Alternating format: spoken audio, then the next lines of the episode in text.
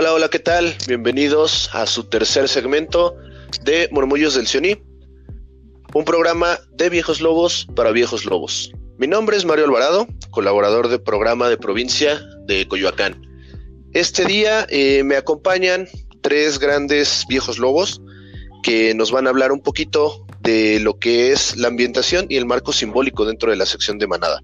Saludo en primera instancia, repitiendo con nosotros, afortunadamente, eh, Carlos Sánchez, aquela del el grupo 18 Tirnanog, hermanito, ¿cómo estás?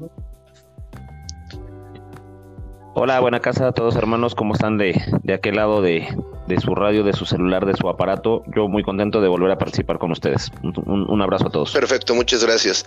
También contamos, eh, esta vez primerizos, pero no por eso eh, menos experimentados. Tenemos a Aide Rojas, aquella del el grupo 124 Olin. Hola Aide, ¿cómo estás? Hola, así es. Hola, ¿cómo están del otro lado de la selva? Esperemos que nos divertamos mucho aquí y aprendamos muchas cosas. Yo creo que sí, con, con, grandes viejos lobos como ustedes, yo creo que sí lo vamos a hacer. Y también por último, pero no por eso menos importante, tenemos a Eric Flores, también de Grupo 124 Olin, él es FAO. Eric, ¿cómo estás? Muy bien, muy bien, hermanitos, pues aquí contento de colaborar y pues aprovechar este espacio para para eh, platicar y poder compartir nuevas cosas. Perfecto. Perfecto, pues sin más que decir, nos arrancamos ya de lleno, eh, ponemos garras a la obra y pues como les comentaba, marco simbólico. Aquí básicamente vamos a hablar eh, de inicio y si alguno de ustedes, ahorita dejo la, la pregunta abierta, sobre todo para nuestros hermanitos que recién llegan a la selva, ¿cuál es y qué es nuestro marco simbólico? Pues bueno, pues yo considero que, el marco simbólico en, manada para los nuevos hermanitos que llegan, pues yo creo que es presentarles eh, la, la forma de que ellos vean que estamos en la selva del Sioní. Empezando por eso, ¿no? Este, que ellos eh, entiendan que, bueno, pues vamos a vivir eh, la parte de ser scouts, pero pues desde un enfoque de fantasía, ¿no? Que bueno, en, la manada pues dejan su nombre, tienen un nombre de selva, que bueno, tenemos ciertas palabras que, ocupamos para nombrar a, a, las cosas, por ejemplo, las hojas de plátano, eh, los carbones, muchas, muchas cosas yo siento que ese es parte de nuestro marco simbólico este, en la manada, ¿no? Correcto. Eh, complementando lo que dice Fao, este, pues nada más que en la manada se vive la fantasía, la fantasía creativa eh, con un grupo de amigos, ¿no? Entonces, eh, lo que nosotros hacemos propiamente en la manada del 124 pues es primero, primero que nada, darle la bienvenida a los lobatos eh, pata tierna, pero si tenemos dos, tres lobatos pata tierna y entraron en diferente tiempo, le hacemos su ceremonia a cada uno por separado. ¿Para qué?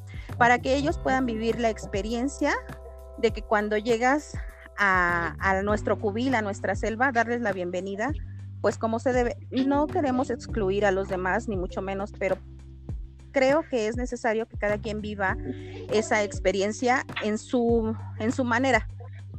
Bueno, ese hasta ahorita es, es mi aporte. Exacto, gracias Carlos.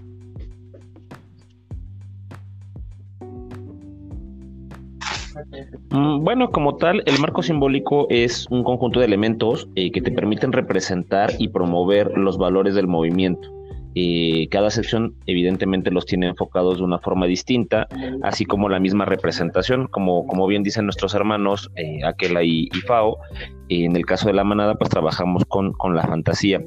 Eh, muchas veces confundimos y en mi experiencia te, se, los puedo, se los puedo contar tal cual, eh, muchos, muchos viejos lobos y no nada más los nuevos, también los que ya tienen mucho tiempo y de repente pierden de vista que trabajamos la fantasía sí, pero lo esencial, que es el marco simbólico, y tú les puedes preguntar y le dices, oye, ¿cuál es el marco simbólico de la manada? Y te dicen, es mi tótem, es mi bandera, es mi figura de aquella, ¿no? y eso recordemos que hay elementos físicos y hay elementos que abarcan todo el concepto como tal, aunque pues como les, les mencionaba al principio, es eso, es un conjunto de elementos que te permiten representar y promover los valores. Exactamente. Eh, bueno, en este caso sí me gustaría eh, tocar un poquito el tema, como tal y como ya lo habían dicho. Nuestro marco simbólico es conocer el mundo, descubrir el mundo con amigos en un ambiente de fantasía creativa. En este caso, eh, vamos a adentrarnos un poquito precisamente en esto último, la fantasía creativa.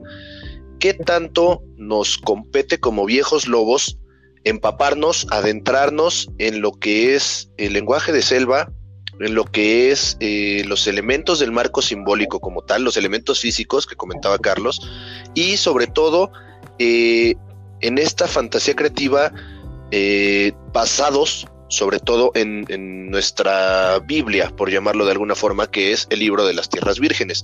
Aquí sí me gustaría ser específico y me gustaría que me contestara de inicio Aide. Ok. Bueno, este creo que es muy importante. Eh, a decir verdad, para mí fue muy difícil eh, el hecho de hablar lenguaje de cebra, de cebra, de cebra, bueno, sí, de selva. Este, porque hay cosas que estás tú muy familiarizada, ¿no? Saquen una hoja, saquen un lápiz. Y entonces te das cuenta que se los puede, puedes decir lo mismo, pero con otras palabras. Y, los lobatos también se quedan como, wow, pues ¿qué es eso, no? Pero tú ya te vas adentrando y les vas diciendo, no, pues miren, estamos en la selva, las hojas de plátano, ¿por qué? Porque en la selva hay muchas, muchas cosas que podemos utilizar. Entonces, eh, cuando yo era Gacela hace muchas lunas, eh, me quedé maravillada con, con mi Otami, con mi Banta, y decía, wow, este, yo algún día quiero ser así. Con el pasar de los años y de las cacerías, pues ya cuando hacen una ceremonia, este, pues ya me dan mi nombre de selva y soy Yatel. Y para todo yo ya decía, sí, soy Yatel, soy Yatel, soy Yatel. Y era una mantis religiosa y esto. Entonces es muy importante que los niños, o sea, así como tú les expresas a los niños todo lo, lo bonito que es la selva y ellos se sienten tan identificados en ella que en todos lados, bueno, no sé si a ustedes les ha tocado, ¿no? Pero yo creo que en cada grupo siempre hay un eh, rover que le siguen diciendo su nombre de selva. Entonces, eso sí es, nos corresponde a nosotros como viejos lobos, echarle ganitas ahí, trabajarle para nosotros, o sea, si nosotros mismos no creemos o no nos la creemos en, el ambiente de selva, pues obviamente no vamos a denotar eso hacia los lobatos. Entonces, para mí es algo importante, me costó mucho trabajo, sí, sí me costó mucho trabajo, pero pues seguimos aprendiendo. Em, este, ¿Cómo se llama? Hablar el lenguaje de selva. Correcto. Eh, Eric, en cuanto a la fantasía creativa, ¿hasta dónde el viejo lobo tiene permitido, eh, de cierta forma y llamándolo de alguna manera, eh, fantasear, llegar a, creerse tanto las características de su personaje que puede llegar a cambiar mentalmente al momento de una cacería? Bueno, pues yo creo que en este sentido, la, el, manejar la fantasía lo más, lo más posible, este, adentrarte lo más que puedas en tu personaje, creo que enriquece mucho una cacería, porque en, este sentido los lobatos pues empiezan a, creerse, eh, a, vivirlo, a vivir más el ambiente, ¿no? Eh, y bueno, pues lógicamente también en base al libro de las tierras vírgenes, pues bueno, de ahí puedes tú empezar también a fantasear y a, y a crear historias adicionales a lo que es la base del libro, ¿no? Porque muchas veces puedes adecuar algún, algún, alguna actividad en base a lo que, a lo que maneja el libro. Entonces yo creo que es muy importante adentrarse lo más que se pueda, lo más que se pueda en la fantasía. Aprender a manejarla, aprender a, a, llevarlos a envolverlos, porque en realidad eso es lo que, lo que crea la fantasía, los envuelves en un tema en el que ellos, bueno, pues empiezan también a, a vivirlo y se empiezan a creer, pues bueno, también muchas partes de las características de su nombre de selva, de su avatar, de todo lo que envuelve al, al, lobato, ¿no? Y a la actividad que estás ambientando y poniendo pues la fantasía ahí con todos ellos. Para mí esto es importante. Muy bien. Por ahí van a volver a decirme que, las preguntas difíciles las preparé para, para, ciertos viejos lobos. No, es que así me van saliendo, se los prometo. Eh, Carlos, generalmente nosotros trabajamos con el, con el lenguaje de selva, eh, somos lobos, somos una manada, somos eh, parte de la selva del Sioní. Pero en este caso también, eh, ¿qué tan permitido tenemos el hecho de que si bien somos lobos, el día de hoy la cacería podemos convertirnos en astronautas y en la siguiente cacería podemos ser piratas y ¿qué tan válido o más bien qué tan eh, conveniente es para un lobato el poder estar viajando utilizando esa misma fantasía creativa?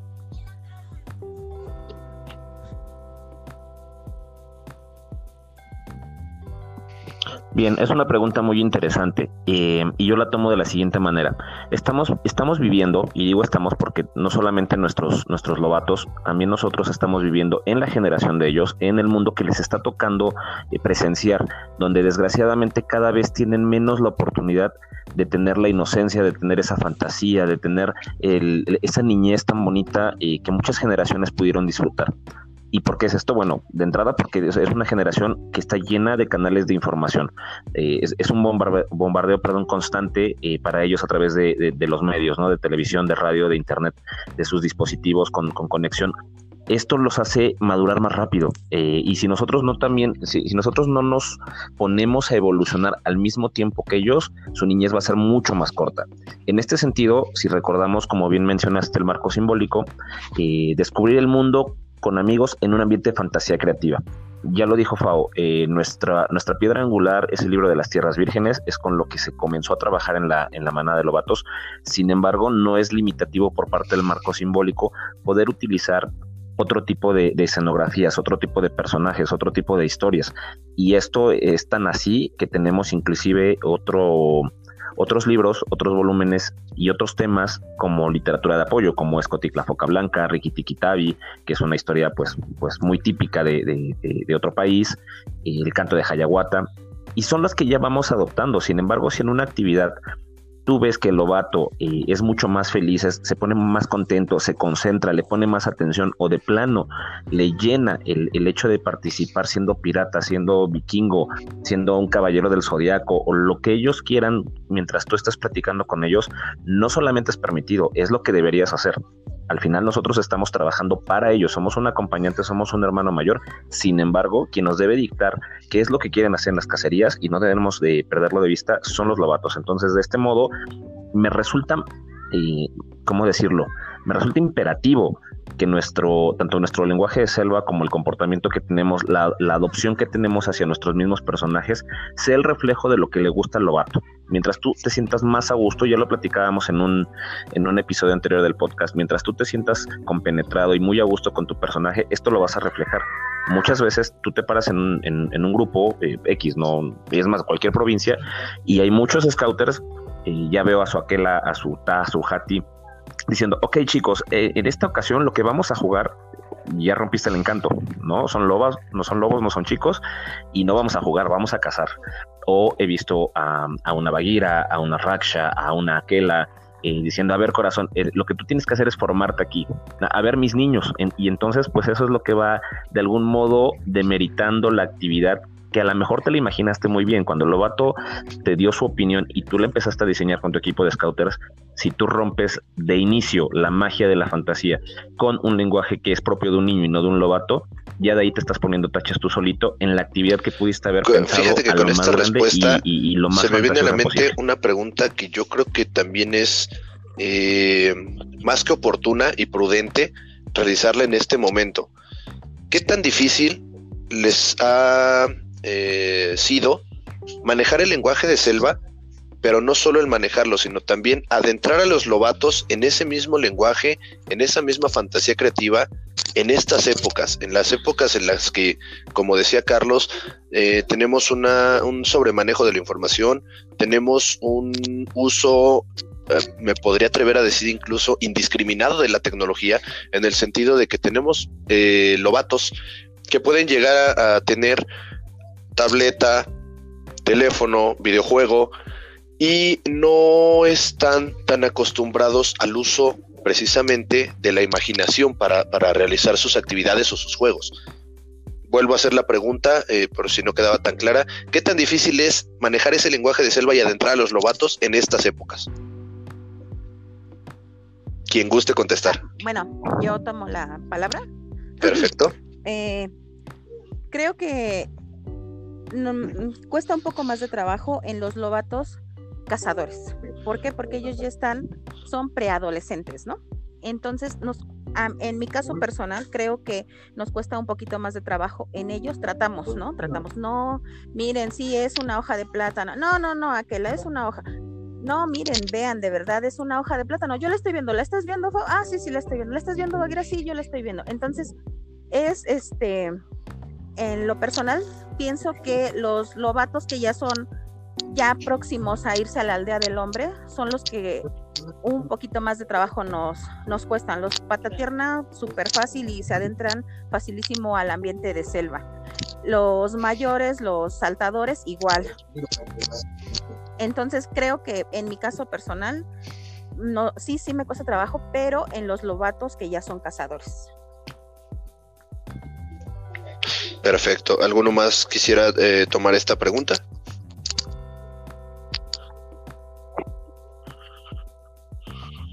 Mm, sí, yo, yo contesto.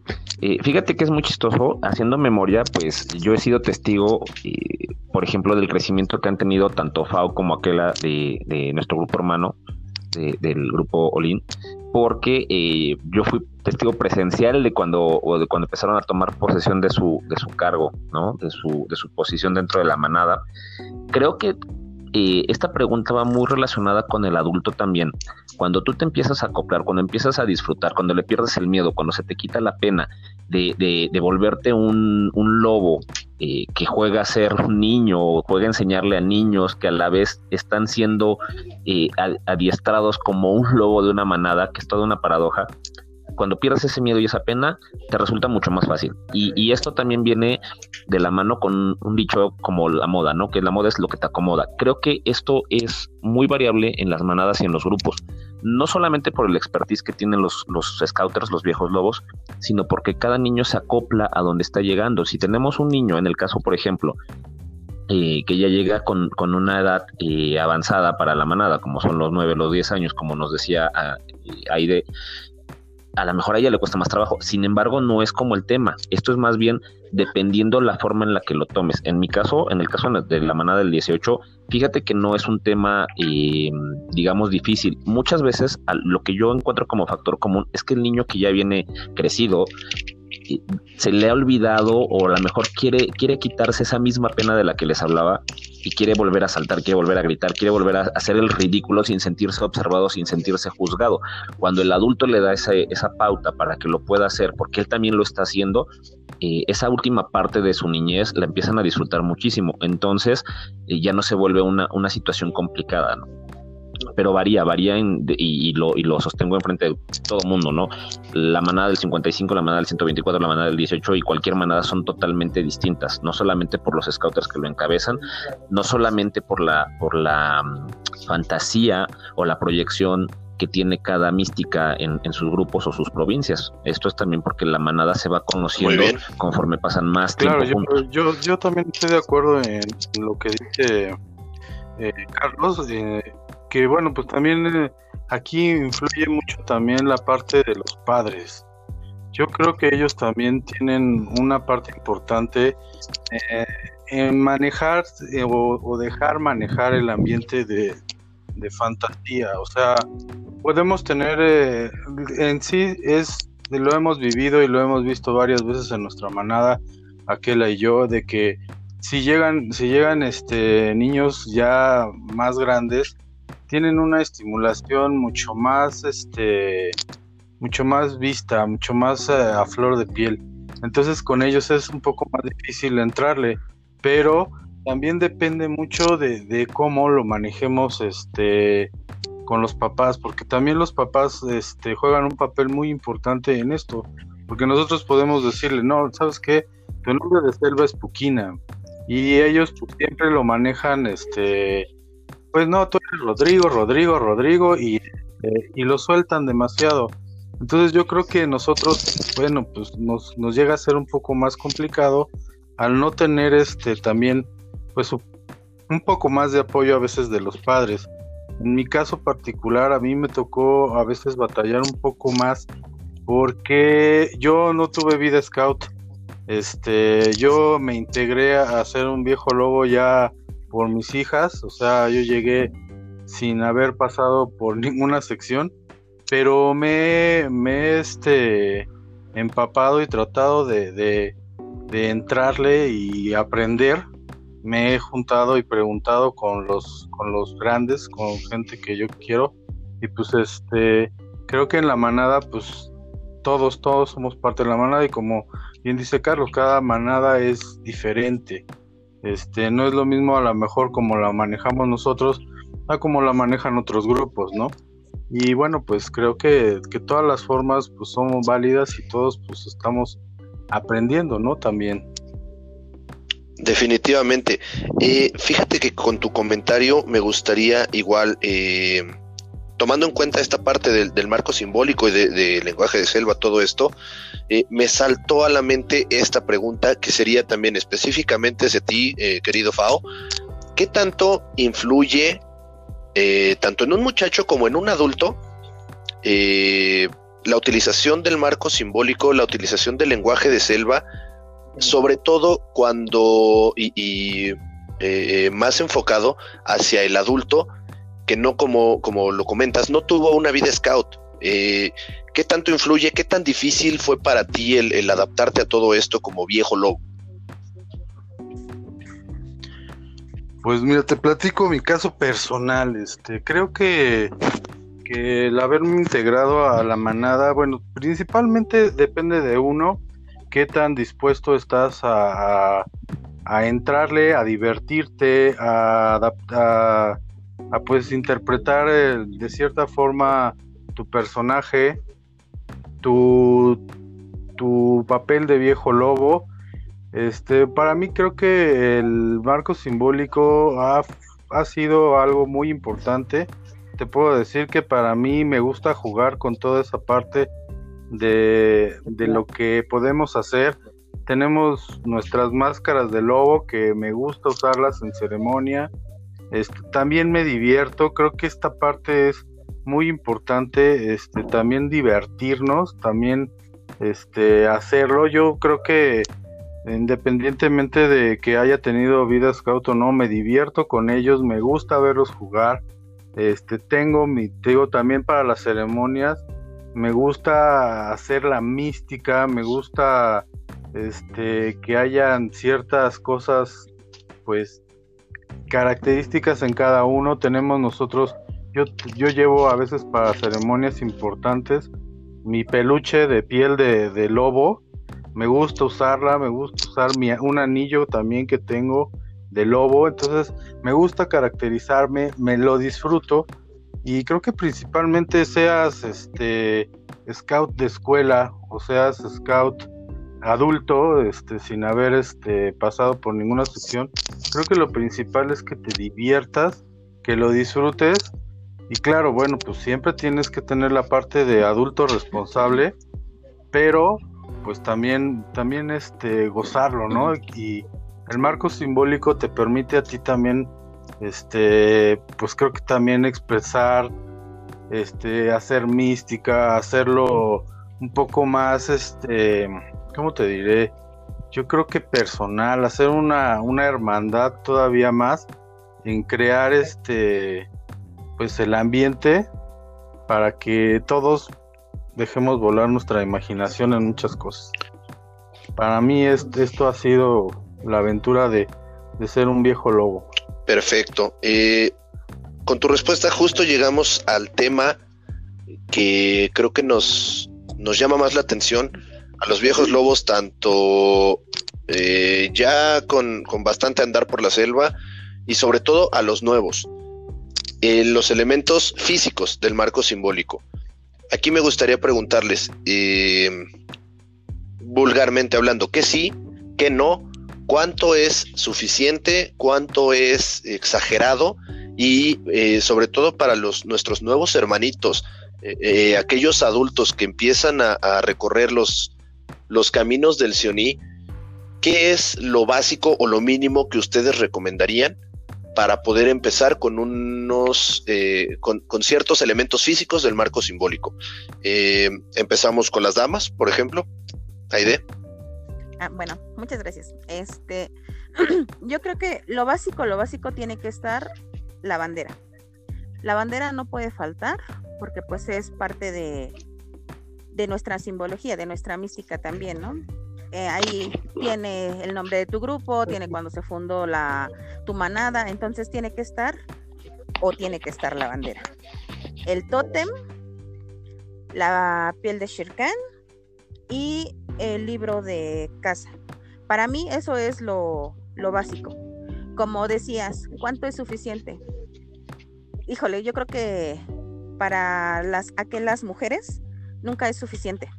Y nunca es suficiente porque que ya viste un peluchito y te gustó y ahora lo vas a añadir a tu marco.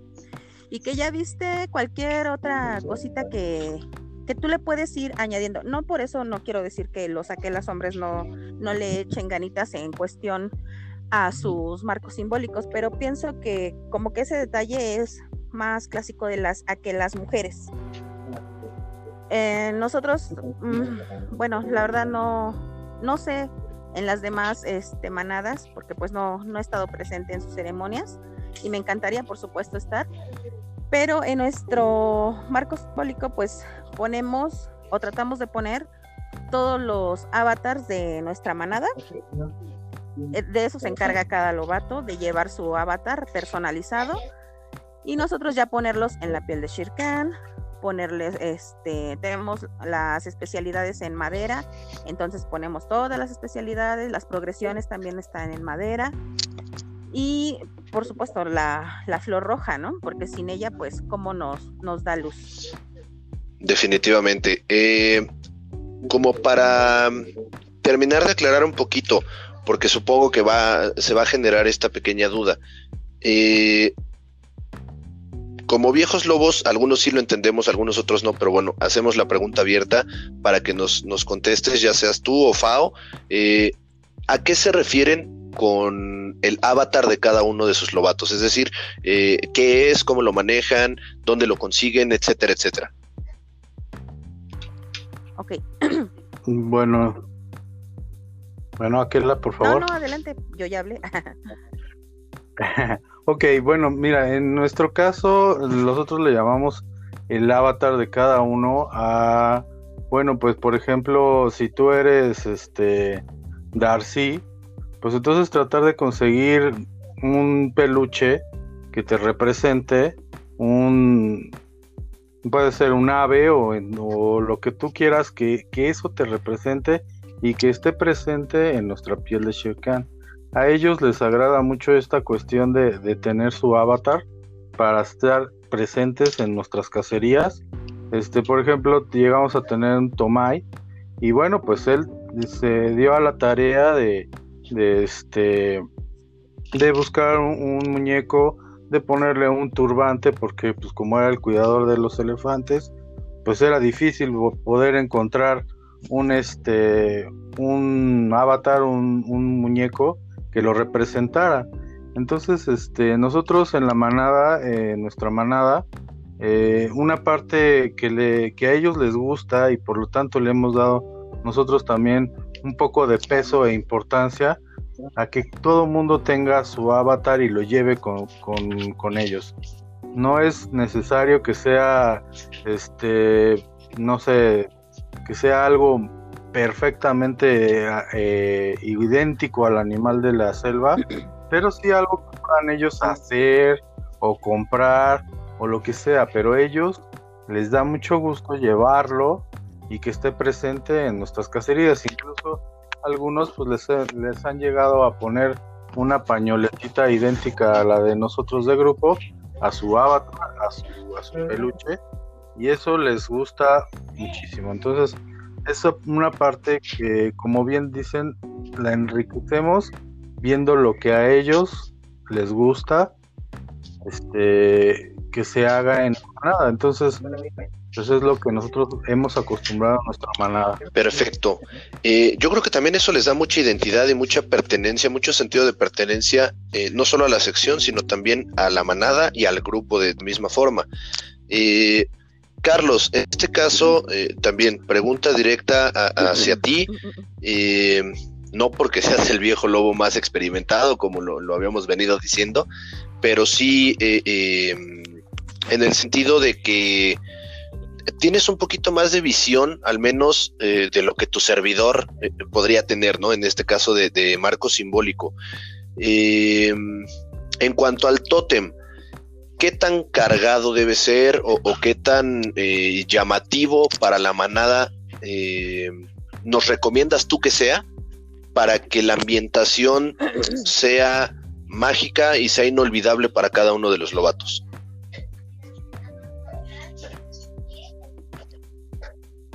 Bien, em, fíjate que el tótem es un tema, es un tema importante. Como bien, como bien decías, que sí, que no, que es, que está de más, ¿no? Y bien, bien, bien se ha dicho, cada manada sabe, cada manada le va adecuando a lo suyo y, también es, de acuerdo al gusto y, a, la necesidad muchas veces para poder eh, hacer el, el marco simbólico más visible. En el caso del tótem, yo tengo una recomendación bien, bien, bien honesta y es haz un tótem eh, para tus lobatos. O sea, el tótem lo tiene que cargar un lobato. Si tú tienes un tótem para presentarlo y concursar en un EA, si te quieres llevar este el primer lugar, está bien. Pues, o sea, nadie dice que no se puede y nadie te quita la intención si, si tú quieres traerle ese, ese premio a tu manada y a tu grupo. Sin embargo, un tótem debe ser adepto para un, para un lobato. ¿Qué tan cargado? Pues es lo mismo. Si tú le pones a cargar a un lobato que mide un metro, que te gusta, un metro veinte, un metro treinta, y le pones un tótem de dos metros con un lobo de cerámica que se puede caer y se puede romper, que está adornado con cadenas, le va a pesar muchísimo. Entonces, sí es bueno para, los, casos en las manadas donde se quiere tener un marco simbólico, un elemento físico como el tótem que refleje un marco simbólico de la manada y que esté lleno no solamente, mm, bueno, nuestros hermanos le dicen avatar, para mí son, son los tótems, eh, de cada personaje de la manada más, más el lobo en, medio y si el, tronco está tallado y tiene acá Balúa, Bagheera, Racha, está muy bien. Sin embargo, yo recomiendo que tengas uno que los lobatos puedan puedan portar, puedan presumir cuando vamos caminando en una excursión. Si tú te llevas un tótem eh, hipercargado, hiper bonito, que le gastaste muchísimo para poder realizarlo, para que se vea impresionante, y, y, vas a algún lado, alguna excursión, alguna actividad eh, con otra manada y se te pierde, pues se perdió todo ese dinero, todo ese gusto, todo ese trabajo si se lo das a un lobato y por el mismo peso se le cae, el, lobato se va a sentir mal, ¿no? Porque estás dañando parte de la imagen de su manada. Entonces, yo siempre recomiendo ten uno al, al, al, ras del lobato, uno que sea, que sea bonito, que no le quite identidad a tu manada, pero que lo puedan cargar ellos y ten el otro para ceremonias especiales o cuando sabes que vas a tener una actividad increíble en tu, en tu propio local. Correcto, entonces en resumen sería tener un, un tótem que sea 100% manipulable por nuestros lobatos entramos aquí en, una, pregunta que sí específicamente por ahí algún viejo lobo me pidió que hiciera, porque es un elemento físico que llega a causar un poquito de polémica, el Ancus del Rey. Si bien eh, dentro del libro de las tierras vírgenes o de las historias que llegamos a conocer nosotros como viejos lobos, eh, el Ancus del Rey se utilizaba para domar de cierta forma a los elefantes, hay manadas que lo utilizan como un elemento físico en su marco simbólico. Aquí me gustaría preguntarles, eh, si bien a los tres, pero sí eh, un poquito más enfocado hacia los aquelas, ¿ustedes lo utilizan? ¿Lo recomiendan que se utilice? Este, bueno, voy a contestar yo primero. Eh, en nuestra manada sí, sí trabajamos con el Ancus del Rey, lo manejamos. Eh, nosotros les decimos que ese Ancus del Rey trajo muerte a la selva, ¿no? Porque se peleaban por, por las piedras eh, con las que estaba incrustada y por lo tanto a los lobatos pues no les sirve tener eso dentro de la selva. Y nosotros les decimos que se lo pueden llevar eh, una semana y ellos le tienen que poner una piedra. La piedra más bonita que encuentren, algo que signifique algo para ellos, porque solamente ese Angus puede llevar este algo de, de ellos, o sea, para que en la manada valga, debe de llevar algo de los lobatos. Eh, te digo, en el caso personal de, la manada 124, sí, sí manejamos el Ancus, pero sí les decimos que en la manada a nosotros no nos sirven esos rubíes o esas piedras preciosas que trae el, Ancus.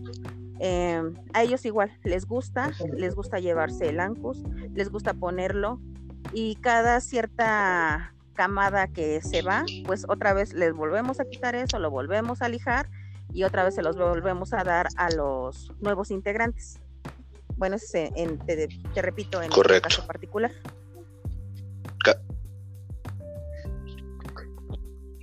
En mi caso, eh, Mario, fíjate que eh, yo no tengo en la manada un, un, elemento físico llamado Ancus del Rey, lo conocemos, hemos, hemos escuchado la historia, me encanta, es una de, mis historias favoritas y creo que a mis lobatos también les gusta mucho cuando, cuando la contamos porque lo hacemos vivencial y muy, y muy tipo sensorama, ¿sabes? O sea, cuando se trata de que entra la prueba de capucha blanca, este, Mowgli arrastras, pues ellos van a arrastras pero con los ojos vendados, cuando luchan con capucha blanca, eh, pues pongo a dos lobatos como a simularlo, ellos lo van a actuar mientras lo voy contando. Esa es mi manera de utilizar este, este artefacto. No lo tengo no porque lo considere dañino, como bien dices, es un, es un instrumento que se utilizaba pues para arrear al, a los elefantes, ¿no?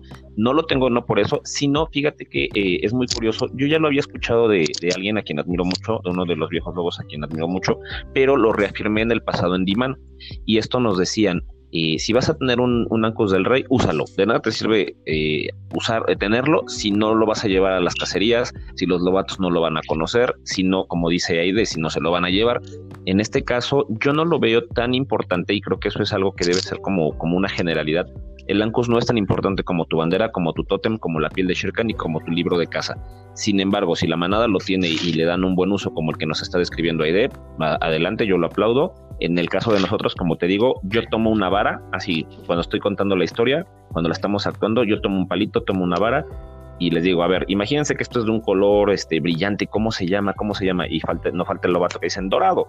Ah, claro, y tiene estas piedras azules que en la tierra de los hombres le dicen zafiros. Entonces, yo los voy metiendo a ese, a ese, a esa historia, a ese capítulo, sin tener el. Y es donde definitivamente se utiliza precisamente lo que, lo que venimos hablando, ¿no? La fantasía creativa y, la implementación de la imaginación dentro de las historias que vamos relatando, que es, eh, por llamarlo de alguna forma, el último tema que tenemos pendiente para tratar en este momento. Me gustaría preguntarles también, eh, dada la importancia que estamos eh, dando y que concordamos los cuatro que estamos el día de hoy en el podcast, eh, del uso de la imaginación y, del lenguaje de selva y todo esto, ¿ustedes cómo es que le recomendarían a un viejo lobo recién llegado a la selva, un, mm, llamémosle Juan, que tiene dos semanas acudiendo a trabajar con una manada, eh, con la manada del grupo 7200 de la provincia eh, Suazilandia, ¿no? Eh, este viejo lobo no tiene los elementos tan frescos como los tenemos nosotros, pero tiene toda la intención de trabajar con una manada. ¿Cómo eh, lo manejaríamos? O más bien nosotros como viejos lobos experimentados, o en este caso ustedes, ¿cómo le, manejarían o qué tips le darían para darle esa importancia a la utilización de la imaginación al contar una historia del libro de las tierras vírgenes. Me gustaría empezar con Eric en este caso. Bueno, en este caso yo creo que lo más importante, los tips que debería de tener este nuevo viejo lobo que quiere integrarse a la manada es este, bueno, pues primeramente eh, leer el libro. Creo que eso es lo más importante que nos da mucho material para, para, que para entender lo que es el ambiente de fantasía y en qué nos basamos. Creo que ese sería el primer tip que yo le daría, este, que también a mí me lo dieron. Eh, primeramente eso, ¿no? Y luego, este, pues también a mí aquella, me, mi eh, me ayudó, Aide me ayudó muchísimo en darme este, algunos como glosario, un glosario de, de, los de los significados que tienen cada cosa dentro de la selva. Entonces creo que también esa sería otra parte de un tip importante para irse adentrando en este en el ambiente, en la fantasía, y bueno, pues yo creo que también muy, muy importante es este observar. Observar cómo lo hacen los viejos lobos más experimentados. Este, creo que el dicho es muy bien dicho que el que anda con lobos a aullar se enseña. Y este, y pues de ahí aprender, ¿no? Te puedo decir que a mí me, me no sé en qué momento hice un clic mucho más grande ya con la manada, porque al principio, como todos, me costaba, me costaba trabajo manejar el ambiente de fantasía, me costaba trabajo este mantener la atención de los de los lobatos. Entonces, este en algún momento te sueltas, este empiezas a fluir y empiezas a tener la atención y como que también la parte que yo le, doy también mucha importancia es a que te empiezas a divertir. Entonces yo creo que esa es una parte importante y un tip muy importante en que quieras también ser partícipe del juego, que disfrutes verlos, que disfrutes este estar. Eh, eso sería una parte muy importante y creo que pues el inicio invariablemente para empezar a entender la fantasía en la manada sería este, conocer el libro de las tierras vírgenes. Para mí creo que es lo la piedra angular. Exactamente. De lo que es la meditación, ¿no? Bueno, igual cuando yo llegué a la manada, sí tenía una quela, pero de repente pues se fue y quedaba un guantola. Yo a ese guantola le aprendí pues prácticamente todo lo que ahora hace, porque él me decía, mira, tú lo que lo primero que tienes que hacer es este creértela, ¿no? O sea, no dejes que, que los niños, porque cuando entras de, de nuevo ingreso y, y, los lobatos están este, pues acostumbrados a ver a otros viejos lobos, ¿no? como que sí son como selectivos en ese aspecto, hasta que ya te tienen confianza, es cuando ya, oye, este, en ese tiempo yo era Balú, oye Balú esto, oye Balú el otro, oye Balú aquello. Entonces, cuando tú ya te vas creyendo ese personaje, es como cuando ya empiezas a soltarte más en, en cuestión de ambiente de selva, lenguaje de selva. Entonces yo lo que te podría decir es, sé tú mismo, eh, sé seguro de lo que haces. Y yo creo que con eso, este, aparte de leer obviamente el libro de las tierras vírgenes, y pues también ahorita ya hay muchísimos, eh, ¿cómo se puede decir? Ayudas en en internet. Igual yo cuando se me ha complicado algo, eh, le he pedido ayuda a, Beto, a él, a que la del 8, inclusive a Carlos, a la que la del 18. O sea, cuando de verdad algo se me atora, yo acudo pues a los que creo yo que tienen pues, Y ahí le ponemos un puntito más porque nos, nos vuelves a, les vuelves a poner el dedo en la llaga de que dicen que no son los más experimentados, pero sí lo son. Ahí bajita la garra, sí lo son. Carlos, eh, respuesta a la misma pregunta, un tip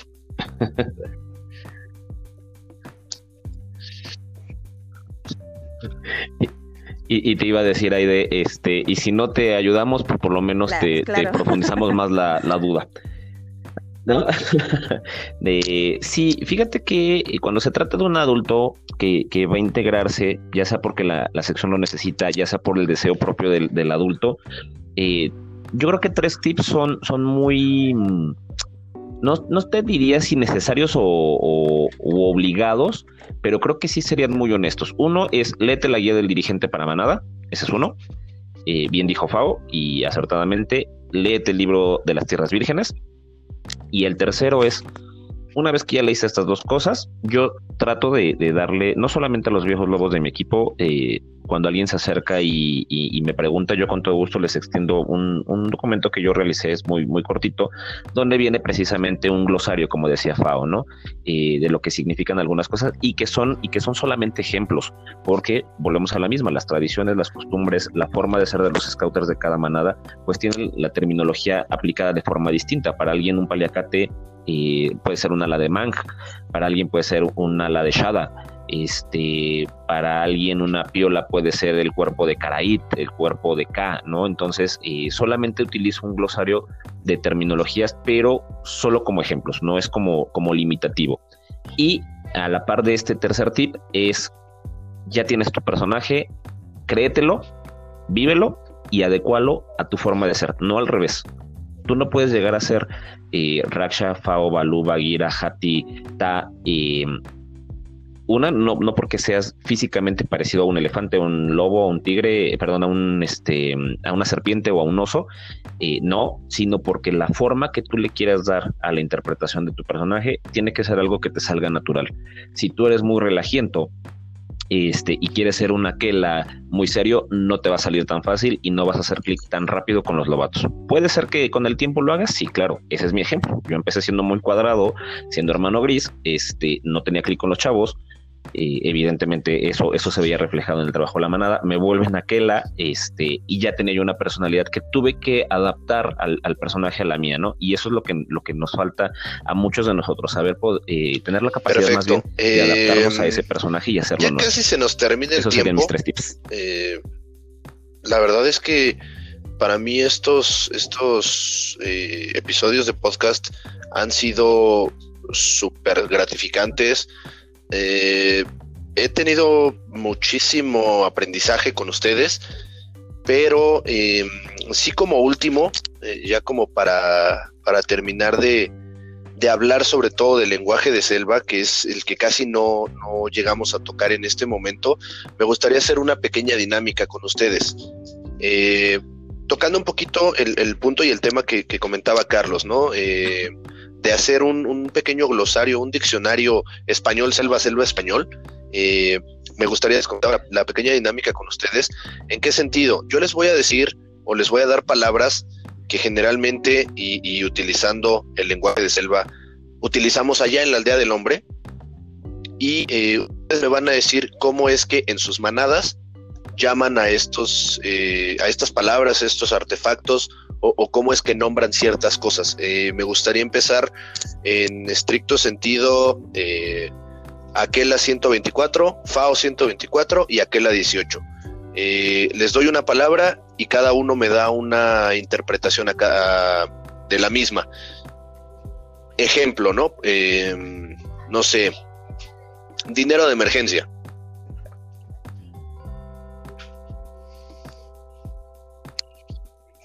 Rupias. Perfecto, cangurera.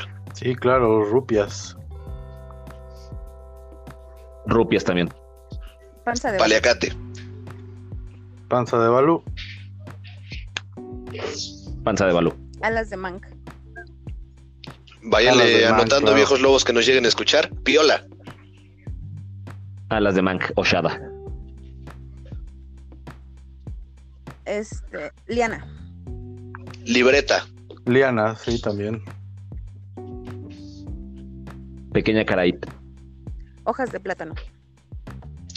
Bolígrafos. Hojas de plátano, claro.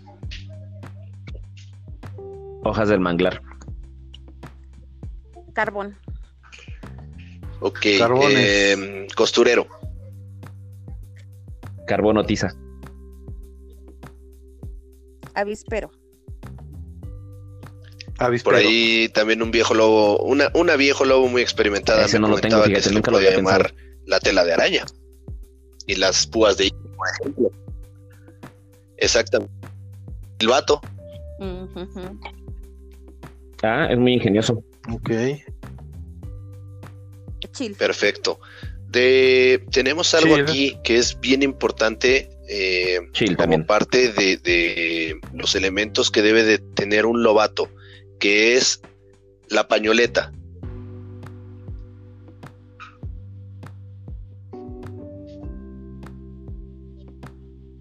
Eh, la piel. Sí, nuestra piel. Ahí claro. fíjense que ahí entramos también como en un Sí, también lo Y es lo bonito, como ¿no? El, discernir, el, el decir, ah, pues fíjate que yo utilizo, eh, eh, en el caso de su servidor, eh, yo a la pañoleta le llamo el corazón del lobato, porque la piel es nuestra camisola. Pero también es, es parte de ese, eh, eh, de ese lenguaje tan bonito y tan extenso que podemos utilizar, ¿no? Eh, pues bueno, llega lamentablemente Sí, al- al Claro. final de nuestro episodio. Eh, yo creo que también, como hace un par de, de episodios y el episodio pasado, se nos quedan muchas, muchas preguntas en el tintero. Eh, sin embargo, pues ya saben que estamos abiertos a recibir cualquier tipo de duda, ya sea que se las contestemos eh, Pepe, que en este al inicio, o su servidor, o que en cuanto nos nosotros se las hacemos llegar a nuestros invitados para que también tengan un punto de vista adicional. Eh, les doy el correo electrónico de, Murmullos del Sioní, que es programa cautscoyoacán.org.mx. Eh, no me queda más que agradecerles a Aide, eh, participado, gracias por haber aceptado la invitación. Y eh, no se me olvida, por ahí eh, cuando te hicimos la invitación, algún viejo lobo, luego decimos que aquella de qué grupo 8 fue, nos dijo que tu totem y los elementos que tú manejas están de pelísimos, entonces igual, si pudieras regalarnos llegar una foto de tus elementos de marco simbólico para poder subirlo a las redes sociales de nuestra provincia y que algunos se den idea de cómo pueden ser, eh, nos harías un gran favor. Igual, Carlos, yo sé que tienes elementos de marco simbólico y nos puedes regalar eh, eh, alguna foto de, de sus elementos chicos, se los agradeceríamos sobremanera. Eh, nuevamente, pues los despido. Eh, Aide, muchas, muchas gracias por haber participado de nuevo. Eh, tus impresiones acerca de este episodio.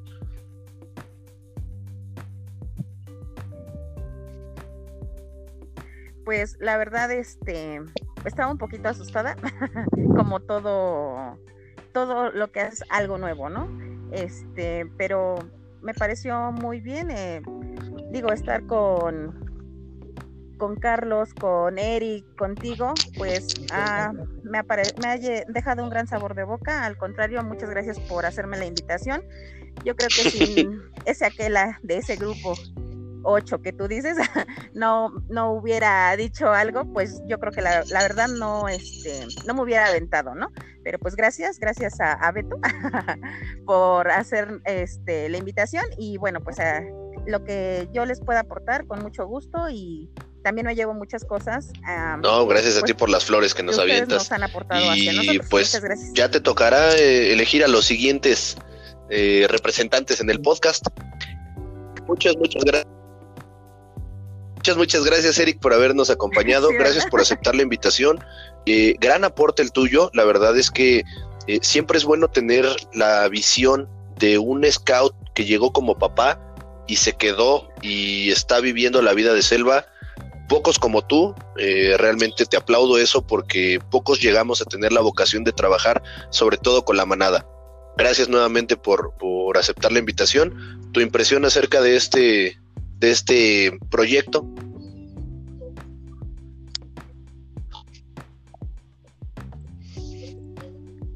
Bueno, pues creo que primeramente pues me agrada este poder poder cooperar, poder ayudar.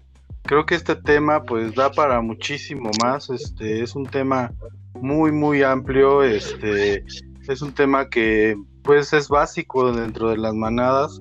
Me gusta, este yo también bueno, pues tomé la decisión también por respaldar a, mi aquella idea que para mí es este pues mi hermana, mi, mi amiga, mi todo, este, yo la respaldaré siempre.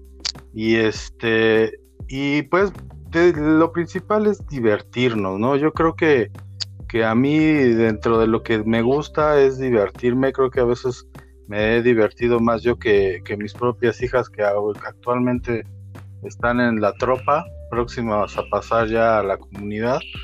Y este, cuando yo llegué, pues yo era papá de manada. Y como dices, tener a veces el punto de vista de alguien desde afuera, este, siendo papá, este, creo que te cambia un poco la visión de, de las cosas. Y me agradó mucho este tema, lo disfruto porque yo tengo mi marco simbólico personal. Este, desarrollo la fantasía en mi personaje, me gusta y este muchas muchas gracias, Carlos eh, repitiendo en este en este proyecto eh, pero no por eso deja de ser importante tu participación la verdad es que eh, si por mí fuera y yo creo que hablo también a nombre de Pepe te tendríamos aquí en cada uno de los episodios sin embargo pues hay que darle espacio también a, otros hermanitos, ¿no? Pero, como siempre, un gusto trabajar contigo. Gracias por aceptar nuevamente la invitación. ¿Tus impresiones acerca de este episodio?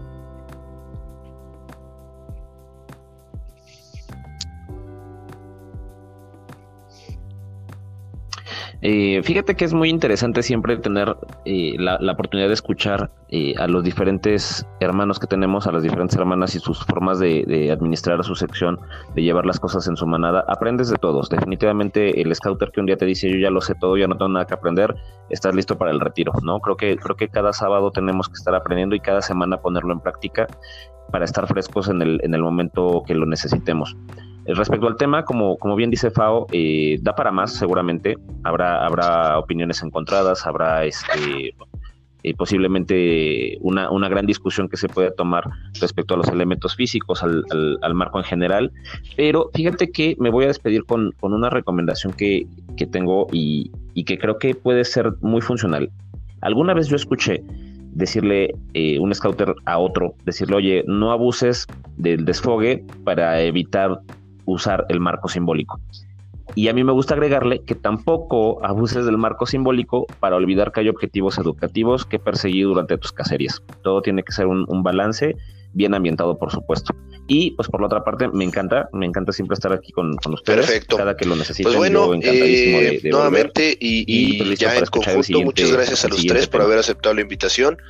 Este es Sucubí, siempre van a estar las puertas abiertas para cuando quieran volver, para cuando quieran eh, eh, participar y regalarnos un poquito más de sus conocimientos. Eh, no me queda más que despedirme. Gracias por haber asistido a los murmullos del Sioní. Mi nombre es Mario Alvarado, colaborador del programa en la provincia de Coyoacán. Y no me queda más que decirles muchas gracias.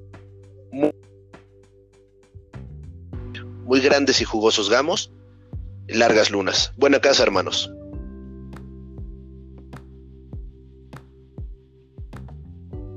Buena casa, hermanitos.